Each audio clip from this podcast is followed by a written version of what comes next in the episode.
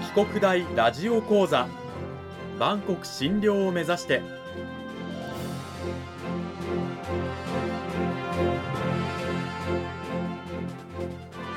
番組タイトルにあるバンコク診療とは世界の架け橋を意味する言葉です。この番組は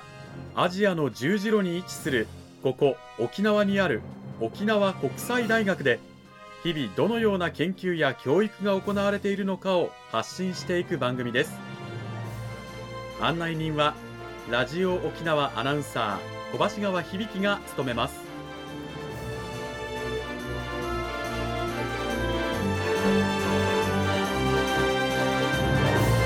この番組は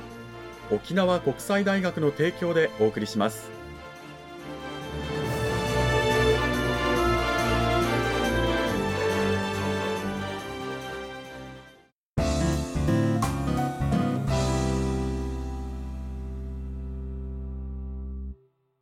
沖国大ラジオ講座今週も先週に引き続き沖縄国際大学法律学部法律学科の伊達龍太郎先生を迎えてお送りします。伊達先生今週もよろしくお願いします。よろしくお願いします。講義タイトルは法律学入門ダイナミックな会社法を学ぼうと題してお送りしていきます。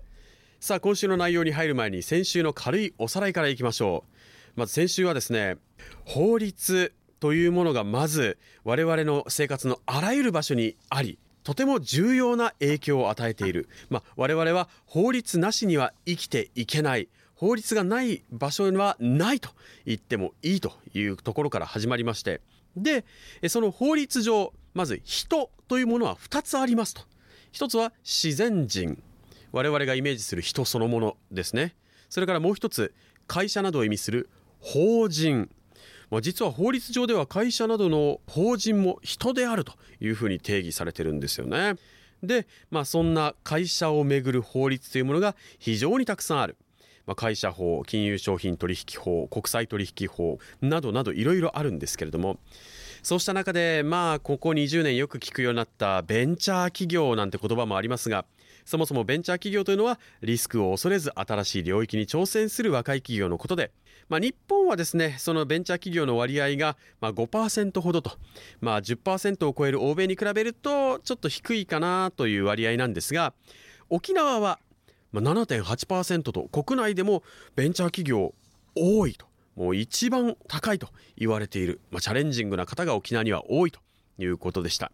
さてそんな会社なんですけれども会社法で取り扱う会社の種類には株式会社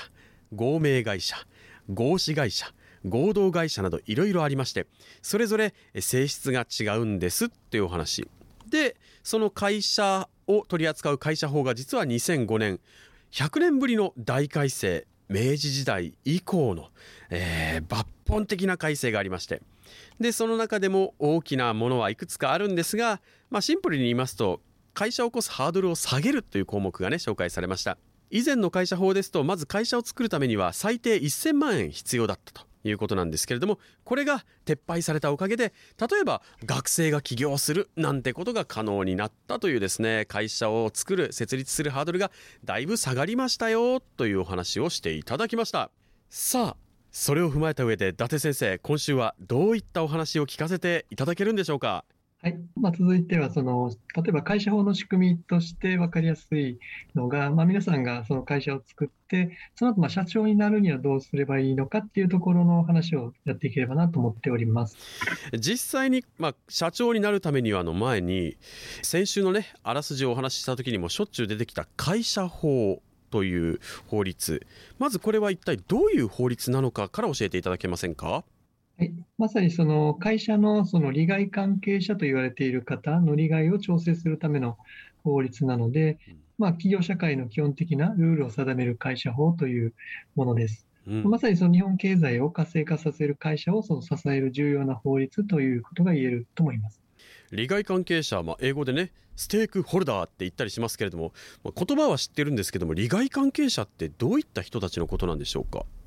そうですね、ちょっと分かりにくいかもしれないですけど、まあ、会社の利害関係者、まあ、会社法の登場人物ではありますが、うん、例えば株主さんですとか取締役、うん、会社債権者、まあ、監査役、他には従業員、消費者など、その多様な利害関係者、まあ、ステークホルダーと言われている方々がいると思います。なるほど。さてここでちょっと株式会社のね話に移りたいなというふうに思ってるんですけれども、まあ、株式会社いわゆる出資者株主ですよねがいる会社なんですけれどもこの株主というのは法律上の立場的にはどういう人物のことを言うんでしょうか？まあ、そもそも会社は誰のものかといったときに、まあ一言で言えば株主さんのものと言えるわけなので、その株主さんというのはその会社の所有者ということが言えるかと思いますし、例えばその株主さんが集まるその株主総会という場所が、まさにその会社のあの最高意思決定機関ということは言えると思います。なるほど。ただ、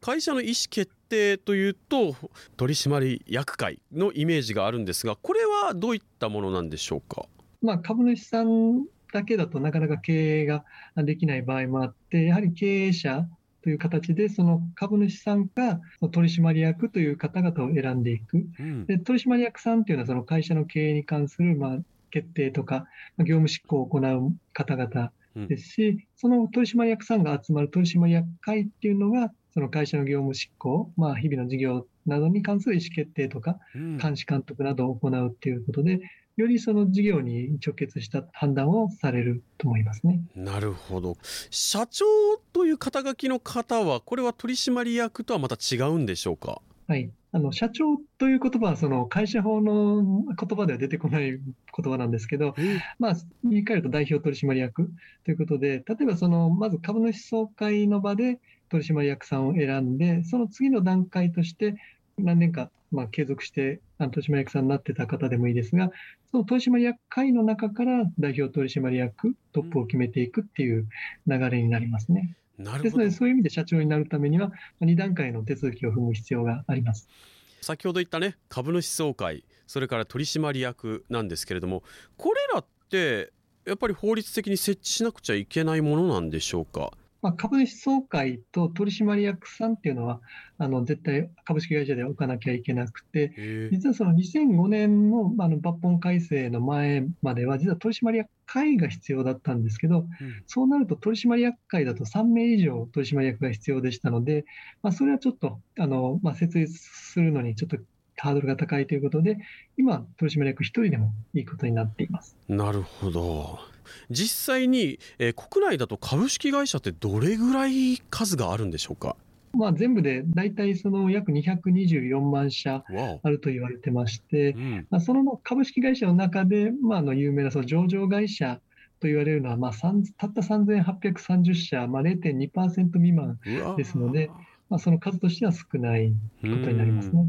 あの伊達先生、今出た上場って何なんでしょうか、はい、まあ、上場企業と言われるものは、その未上場会社、例えば自分たちの株式を不特定多数のその一般投資家に新たにその公開して、あの証券取引所であのその株式市場とかで自由に売買できるようにすることになりますね。あなるほど。自由にやり取りできるようにしている企業のことを上場企業というということなんですが株といえばやっぱり売り買い。売買だと思うんですけどこれやっぱり法律で自由にやっていいですよというふうに決められてるわけですよね。そうですね、まさにその上場企業を念頭に置くと、その株主さんが持っている株式を、まあ、譲渡を自由にしていいですよという原則もあります。うん、まあ、ただ、他方では、やっぱりその上場していない、まあ、中小企業とかですと、まあ、例えば株主が3名などのような場合には、そのあんまり株主さんを変えたくない、変更したくないっていう場合もあるかと思いますので、うん、まあ、譲渡に制限をかけておく、まあ、定款で書いておけばあの制限できるっていうルールもありますね。なるほど。さて、企業といえば、よくね、時々ニュースに出てきたりして話題になるのが企業買収。いわゆる企業を買い取っちゃうっていうお話なんですけれども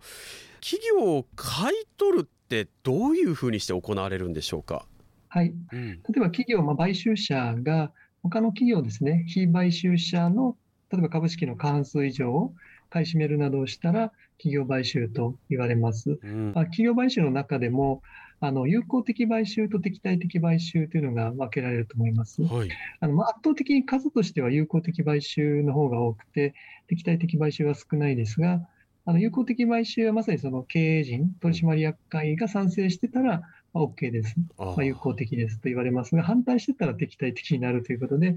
まあ、経営陣の意向によるということですね。なるほど。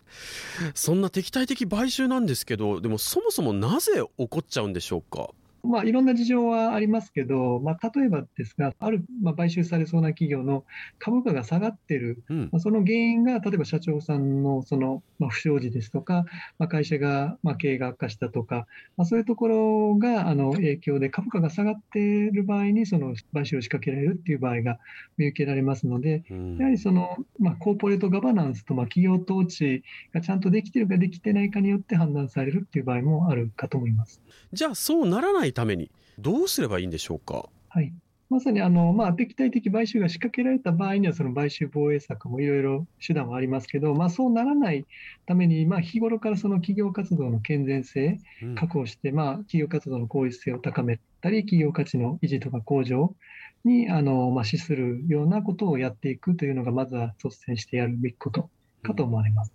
最近だとあの物言う株主なんてね言葉も聞きますけどこれもやっぱり効果的だったりするんですか？そうですね、最近だとその外資系の、まあ、機関投資家ですとか、ファンドさんというのがその、まあ、株主さんとして、かなりその、まあ、取締役とか会社に対して意見を言ってくるので、うん、まあ、そういうところのまあ意見を聞いた上で、まあ、どう判断するか、まあ、それをどう生かしていくかっていうところで、会社は考えていく時代に入ってきていると思います。うん、まあ、この10年ぐらいですけど、本当にコーポレートガバナンス、の企業投資と言われる分野は、かなり日本でも発達してきておりまして、うん、まあ、その社外取締役、社外の目線を入れた